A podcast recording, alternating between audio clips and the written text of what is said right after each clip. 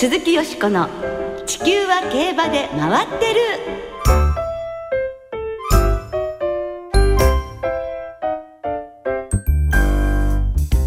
皆様こんばんは鈴木よしこです。お元気でいらっしゃいますか？地球は競馬で回ってる。この番組では週末の重賞レースの展望や競馬界のさまざまな情報をたっぷりお届けしてまいります。今日もよろしくお付き合いください。今日ご一緒してくださいますのは佐藤泉アナウンサーです。はいよろしくお願いします。佐藤です。こんばんは。よろしくお願いいたします。さて先週は特集で2歳戦についてお届けしたのですが土曜日の東京では注目の東京スポーツ杯2歳ステークスが行われました。はい素晴らしい分析でした、はい。2番人気。イスラボニータがレコードで重賞初制覇、はい。2着には北海道競馬所属のプレイアンドリアルが入りました。そうなんですよ。イスラボニータはこれで4戦3勝。唯一の敗戦は新潟2歳ステークスの2着先週もねご紹介しましたがやはり今年の新潟2歳ステークス組は強いですね。そして北海道のプレイアンドリアルは馬主の岡田茂之さんが生涯最高の馬とおっしゃっています期待馬です。首差の2着に頑張りましたものね。イスラボニータはこの後放牧に出てリフレッシュの予定、はい。プレイアンドリアルはこの後ちょっと感覚をどうするか未定のようなんですが、はいえー北海道から川崎に移籍して、はい。JRA の G1 戦線を目指すということです。ねまあ第二のコスモバルクというふうにもね言われています。本当に2歳戦も盛り上がってきましたが今週はコバの G1 ジャパンカップでございます。この後特集で今年出走する外国馬を徹底分析します。鈴木よしこの地球は競馬で回ってるこの番組は JRA 日本中央競馬会の提供でお送りします。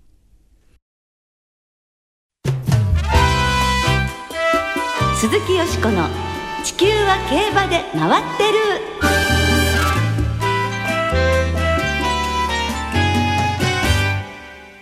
ジャパンカップ出走外国馬徹底分析。分析分析。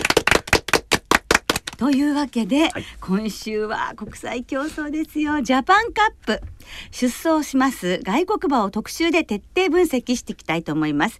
今年は少し寂しいですけれども3頭の外国馬が参戦してきました。はい、いずれもヨーロッパ調教馬でイギリスのジョシュア・ツリーアイルランドのシメノンフランスのドゥーナデンこの3頭です、はい。外国馬のジャパンカップ優勝は8年前のアルカセット以来ありませんが今年の3頭の実力は一体どうなんでしょうかね？はい、えー木曜日、はい。あの一応東京競馬場木曜の朝、はい。東門を開けて一般のファンの皆様も何人か、あの外国馬の登場を朝早くから待ってらっしゃったんですがはい。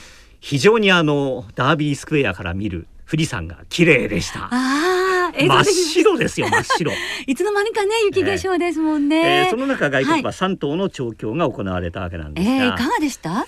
雰囲気は。そうですねあの紅葉の下非常に馬は生えますよねみ昔と違って緑の芝だし。あの一頭だけインターバルトレーニングをした馬もいるんですがでも軽めの調教だったですねはい。それではこの3頭についてじっくりと教えていただくことにいたしましょう。ゲストご紹介いたします。サラブレッドインフォメーションシステムの奥野陽介さんです。こんばんは。こんばんは。よろしくお願いいたしす。ます。早速ですが今年の外国馬のレベルを奥野さんはどのようにご覧になっていらっしゃいますか？レベルですね。ええレベルです。レベルです。えーやはりあの、えー日本の馬が強くなっているのにして、えー外国の馬がね、こう。えーとにかくもうここ10年間でさっきも話ありましたけどアルカセットが勝ったにとどまり、まあ、に馬券に絡んだのはその後ウィージャーボードしかいないと。で数えてみたんですけどもう51頭出てきて、ええまあ、ほとんどがもう内地にうーんという状態ですんで、はいまあ今年それを盛り返すだけの馬かと問われるとはいちょっと声がないという感じですかね。ああそうですか。でもね一体どんな馬たちなのか教えていただきたいと思います。まずはイギリスのジョシュア・ツリーからお願いします。おなじみの馬ですね3年前あの、え2010年はい。のジャパンカップに来てくれて、はい。あの当時は3歳だったんですけれども、えー18頭立ての10着でしたね。うん。はいもう6歳ですよね。31戦7勝ですか、はい。まあその間にまあ3456と4年間連続カナダのウッドバインという競馬場でやってますカナディアン国際という秋の大きなレースがあるんですけれどもえよ4回挑戦してはい。1211と、はい。もうカナディアン国際の鬼ですね。ねえ、ねすごい。これも史上初なんじゃないですか。そうですね。なん3度優で強いんでしょ勝うねやはりあのコースが合ってるんでしょうね。ああ、ええあのウッドバインが東京に似てるって話がありますよね。はい大回りであの左回りの大回りで直線がある程度長い距離、あのコースですんではい。で昔はねあのカナダのあカナディアン国際をあ構想したのが JC でもあの構想したんですけれども、やはり時代が変わって今ちょっとカナダの競馬が、えー非常に思わしくないもんですから、まああのレベルも少し下がってるんですね。ああ。競馬場もあの外にねあの芝コースがあるんですもんね、ウィッドウッドバインも。でもあのその前回来た時に確かにローズキングダムの10着だったんですけれど着差は0秒7ということでそう着差10着と聞くほどは負けてない負んですよね。あの5着エーシンフラッシュだったんですけれども、ええ。そこから0コンマ1秒ですんで、はい。あの立ち回り以下によってはもしかしたら5着ぐらいはあるもしくは、あの10年もあったかもしれないというようなものですね。ね。でその、えー管理されますダンロップ調教師が先ほど名前が出たウィジャポートはい。の管理されてますしスノーフェアリーデルタベス勝敗連覇この辺りがまあ日本を知ってるってことにもなるんでしょうかね。非常にやはり日本のあの賞金が魅力なんでしょうね。あの女子アスリートの場合カナダが終わった後に香港であの引退レースを迎えるか、はいえージャパンカップで引退レースを迎えるかという選択があったらしいんですけれども、はいえー例えばですねこのジャパンカップの5着賞金2500万円、はいえー対して香港あ出るとすれば香港バーズですよねの5着賞金が大体650万円なんですよ。でだいまああのジャパンカップの方が相手強いんですけれども5着だったら手が届くということで考えると、はい JC の方が見入りがいいんじゃないかなと。香港勝つって気持ちはないんですね。記者会見ではね、ええあの担当の調教助手の方が3着でもあの20万ドルのボーナスが出る。あのカナディアンインターナショナルを買ってジャパンカップに来た馬は3着以内だとボーナスが出るんですよ。だあからそのボーナスをぜひ取りたい。って言ってました。なるほど。それはちょっとでもいいお配りすぎじゃないでしょうか。まあ5着7みたいなところがね。83万ドルって言ってましたよ。あ3着7 具体的な数字を挙げてました。まああの今年、ええあの逃げるような馬がいいいませんのでね、はい。ただ女子アスリート大外引きましたけれども大外から一気に花尾に立って、はい。それこそ三着狙いでゆっくり走るっていうのも 考えられますよね。前回もね早め戦闘からはい押し切りました。はい。さあ続いてはアイルランドのシメノンです。この馬はどんな馬でしょえーこの馬はあれですねあの調教師さんマリンズ調教師というのは、えー今年の中山グランドジャンプあっと言わせたブラックステアマウンテンの調教師さんですね。障害のアイルランドの障害の第一人者というう。はい。人です。でこの馬もね。はい、障害戦8戦して2勝。はい。えー、ということですね。まあロイヤルアスコットのゴールドカップの2着のレーティングが高くて招待されたそうですね。はい、はい。あのまあこれあの長距離界の未来のスター候補というふうに見られてるんですけれどもヨーロッパではあの障害シーズンオフで障害走ってまた平地のあの季節になると戻るっていうのは、まああの多くの馬がやってることですんで、うん特にまあこの調教師さんは主に障害をあの得意とする調教師さんですんでね。はい。でまあブラックステアマウンテンで非常にいい思いをしたんで夢をもう一度ということだと思います。なるほど。でもあの私たちなんかえー、障害使ってた馬っていうイメージがどうしても強くなりますけれどもそうではなくてやっぱり2400メートルなどでも実績があるとはい、ねあるのでべそういうとこあの障害ばかり目を捉えててはいけませんよね。はい、あの11月5日のメルボルンカップ、オーストラリアの G1 戦なんですけれども、えー非常にいい競馬をして、えー入着しましたんで、えー調子はあの、えーもしかしたらこの3頭の中で一番いいかもしれないですね。はというわけですそしてフランスのドゥーナデンです。はい、ルーナデン7歳33戦6勝。一昨年メルボルンカップ香港バーズ連勝ですか。で去年はコーフィールドカップを制していて G13 勝すごいですね。ねえー今年は6戦未勝利ながら G1 で2着が2回ということなんですが、レーティングでいうとあの今年の3頭の中でアドナディーンはやっぱり抜けて強いと思うんですけれども問題はやっぱり調子でしょうね。あの春時期あのコロネーションカップえその前にあのドバイシンマクラシックで、えー、ジェンティルドンナなんかと一緒に走ったんですけれども、はい、まあ、ジェンティルドンナからは2馬身半差、えー、イギリスに戻ってコロネーションカップが、えー、先頭ニコラス・アービーの2着。はい。からサンクルーター商店がノベリストの2着と、はい、強敵相手に頑張ったんですけれども、はい、なんかそこでなんかガス欠しちゃったみたいでちょっとこの後半戦が全然えー、馬が冴えないですね。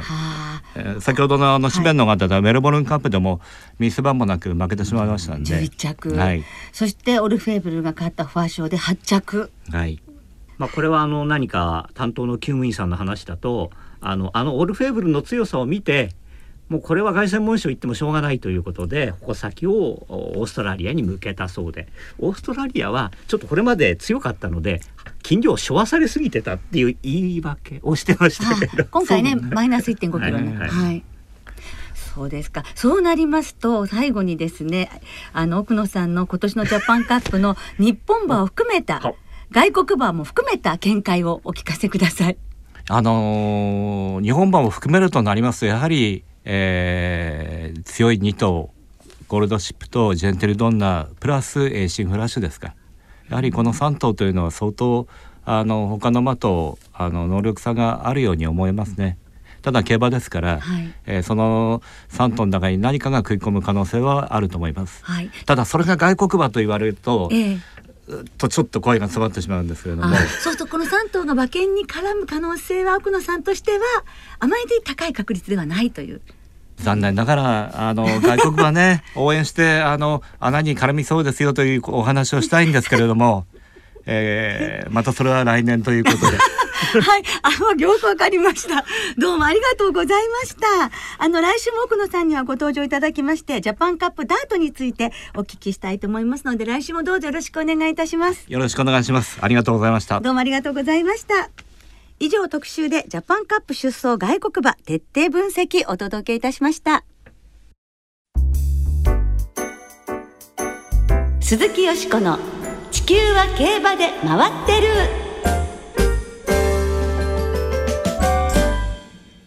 さてここからはあさって東京競馬場で行われるジャパンカップのお話で盛り上がっていきましょう。はい。ジャパンカップは今年33回目を迎えます、はい、これまで日本の馬が18勝外国の調教馬14勝とまあここまでは拮抗した成績なんですが、はい、2006年から日本馬7連勝中です。強いですね、はい、一昨年はブエナビスタがそして去年はジェンティルドンナが勝って牝馬が連勝中ということです。牝馬強いですね。強いですね、牝、馬大好きよしこさん、はい、最も思い出に残っているレースは何 はい。牝馬のレースはもちろん思い出残ってるんですが、選ばせていただいたのは1985年シンボリ・ルドルフが勝ったこのジャパンカップです第4コーナーのこれからカーブに入ります。内ラチゴールドアンドアイボリー先頭で直線。ゴールドアンドアイボリーが先頭ですが2番手争いは激烈横一線ウィンザーノットウィンザーノットウィンザーノットネメインネメインネメインシンボリルドルフシンボリルドルフが来た。シンボリルドルフシンボリルドルフが先頭。シンボリルドルフロッキータイガー外からロッキータイガー2番手。シンボリルドルフ先頭。シンボリルドルフが先頭。ロッキータイガー追い込んできた。ロッキータイガー内ラチからザ・フィルバート。ザ・フィルバートが2番手か。ザ・フィルバート2番手か。シンボリドルフ先頭で2馬身3馬身のリード。2番手にはザ・フィルバートロッキータイガー。猛烈な2番手の競り合いになった。先頭はシンボリドルフ2馬身のリード。シンボリドルフ堂々と駆け抜けた。合輪シンボリドルフ勝ちました。シンボリルドルフ勝ちました。堂々と追い込みました。2番手にはロッキータイガーがうちのザ・フィルバート。と長岡和也さんの実況でお聞きいただきましたが1985年昭和60年シンボリルドルフが勝って2着ロッキータイガー。もちろんね泉さんも覚えてらっしゃると思いますが、はい、私とちょうどあの大阪にいまして、あのテレビ観戦だったんですが、はい、この前の年のシンボリあ前の前の年か、はい、シンボリルドルフのデビュー戦私新潟で実況しておりましあなるほどね。そうでちょっとやっぱ赤部の日にね、ね、デビューしてあのテレビで見た感じものすごく暗くて、えー、ゴールが照明灯でこう光っていた感じが今でもその中をロッキータイガー鞭を回して桑島騎手を追い込んでくると。そうですね。はい。でまあ日本のワンツーフィニッシュでシンボリルドルフは世界へ踏み出す最強の6冠目をマークし、はい。まあ秋の天皇賞負けていたのでここでは負けられないという真の姿を見せてくれてそして2着に地方代表の船橋のロッキータイガーということで。雨のねおまばばの中嬉しかったんですけど、私はこの時「チャレンジャー競馬」っていうフジテレビの番組がクイズ番組でいつもはフジテレビのスタジオでしていたんですがこのジャパンカップの時は東京競馬場から生中継したんです。そうですか。ただ今あの1コーナーのところにパカパカファームってありますけど、ええ。はいはい。あそこがあの休憩所みたいになっていて、ええ。あそこでやったわけですよ。公開生放送を。そしたらレースは見られないわけだからあのこうなんか建物を越えて向こう側でレースはしていて、ええ。だからかだ完成は生なんですけど、ええ。レースはモニターっていう。でもねやっぱり日本馬一二着っていうことで本当に凄まじい完成がねあの皆さんの興奮を物語っていたんですけれども野平調教師がもう日本の競馬でルドルフのような人知を超えた馬は出現しないでしょうとおっしゃったんですけれども、まあ、この後無敗のダービー馬から無敗のダービー馬になった東海帝王の息子、ね、そして父という、はいはいそのジャパンカップ制覇も嬉しかったんですが無敗で三冠馬になったルドルフと同じようにディープインパクトがあの凱旋門賞でもう屈辱を味わい自分の力で見ろこれが俺の本当の力だというふうに見事にね勝ちましてえ世界にその力を知らしめた。まあ、私たちに力と希望を届けてくれたという点ではなんかルドルフと似ているかなってはあ思いますね。時代は進んでますよねはいそうですね。まあシンボリルドルフとロッキータイガー日本馬のワンツーフィニッシュになった85年の、えージャパンカップご紹介しましたがこの年に流行っていたのがこの曲なんですね松田聖子さん天使のウインクお聞きください鈴木淑子の地球は競馬で回ってる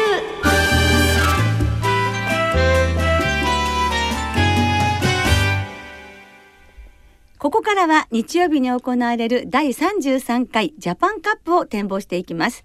まあ、その前に先週のマイルチャンピオンシップちょっと振り返ります。レースを制しましたのは2番人気武豊騎手騎乗の当選ラーでした。はいスローな流れあの位置で大丈夫かというような後ろで構えて、ええ。4コーナーで14番手、ええ。そこから本当に何か他が止まったような足ってこれかなという足で見事快勝でした、はい。えー最後のサンハロンメンバー中最速の33秒3力が違いましたね。マイラーだったんですね。京都の外回りだけはどの距離でも強いですね。本当ですね。まあ初めてのマイル戦だったんですが武豊騎手が見事に勝利に導きました。これで武豊騎手は中央地方海外合わせての G1 通算100勝前人未到の大記録を達成されました、調べてる人いるんですねこういうことね。100勝。ねえすごいことですよ、こん多分誰も破れないかなという記録ですね、うん。さて、はい。よしこさんの予想どうだったんでしたっけ？ないでください。ただあの豊さんの100勝記念なので単勝はサインしてもらおうかなと思って。記念にちょっと買ってみました。そうか100円。はい。敗因は私もマイネイサベル買ってたからですね。四コーナーで並んでたのにやっぱね置き去りにされましたよね。ちょっといいかと思ったらやっぱり京都が合わないというふうに思いましたですね。さて、はい。気持ちを切り替えてジャパンカップの予想いきましょうはいきジャパンカップ芝の2400メートル。連覇を狙うジェンティルドンナ。巻き返しを狙うゴールドシップエーシンフラッシュなど。外国馬3頭を含む17頭で争われます、まあ、いつもより発送時刻の遅い15時55分。えーこの時間のスタートですがレース番号11レースですがこの日の東京の最後のレースになります、ねえそうなんです。よねお気をつけくださいね。さあメンバーですけれどもね外国馬を3頭ということでしたはい、もんね。先ほどじっくり伺いましたけどね、はい、でも外人ジョッキーは斜めです。あそうか。人の方は国際色豊か。そうですね。お天気はどうでしょうか？えー正午現在金曜日の正午現在晴れ芝ダート両馬場。まあこのお天気ですから相当乾いていることとは思います、ねえ、舞台は整いましたね。さあどんな見解でしょうか？さあさあさあさあ迷うところですけれどもやはり私はジェンティルドンナの史上初の連覇。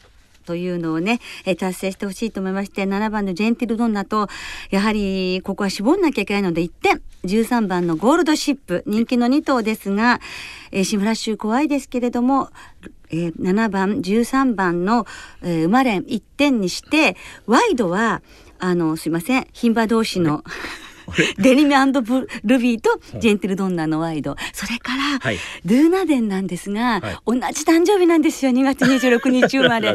ですからジェンティルドンナと、えー、ドゥーナデンのワイドも入ってみたいと思っています。はい、はいはい、泉さんはどうでしょうか？私あのちょっと穴を狙いまして、ええ、内枠2番を引いて。はい、おそらくこの馬に一番向くあのペースになりそうな中山ナイトをちょっと買ってみたい、ね、ちょっと東京はいいですかね。うん、応援したい気持ちね、ありますよね。さあ、第三十三回ジャパンカップ。ゾロ目の時は外国馬同士で決まってるっていうけど、そんなことは今回なさそうな気もしますよね。さあ、ジャパンカップを的中させて楽しい週末にいたしましょう。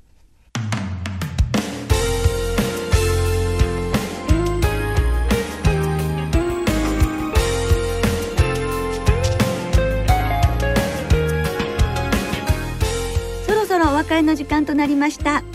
はい今週末は最終週を迎えた東京競馬場そして京都競馬場の2つの競馬場での開催となります、はい、土曜日京都で芝の 1200m の G3 京阪杯も行われます。そしてジャパンカップの行われる東京競馬場ではさまざまなイベントが企画されますね。はい今回ジャパンカップの表彰式プレゼンターを務めるのは競馬に造形の深い俳優の津川雅彦さんです、うん、渋い津川さんが語る大人の遊び競馬と題したイベントも行われます。そしてジャパンカップ当日の京都競馬最終12レースは通常の払い戻し金に売上の5%相当額を上乗せして払い戻しする JRA プレミアムレースとして行われます。ふるってご参加ください。はい。最後にここでプレゼントのお知らせです競馬評論家の石川渉さんが世界を渡り歩いて記した多くの随筆の中からすごく多いと思いますが、珠玉の33編をまとめた本石川渡世界を渡る、はい、この本を番組をお聞きの方5名の方にプレゼントいたします、はい。えー、巻末一番後ろのところには今日ご出演の奥野陽介さんとの対談も掲載されています、えー、この本ご希望の方はおところお名前お年そしてこの番組へのご意見などをお書きの上番組のウェブサイトの投稿フォームからご応募ください。締め切り12月来月4日水曜日までに到着したものまで有効です。はい。え大変貴重なねあの話がいっぱいですのでふるってご応募ください。お待ちしております。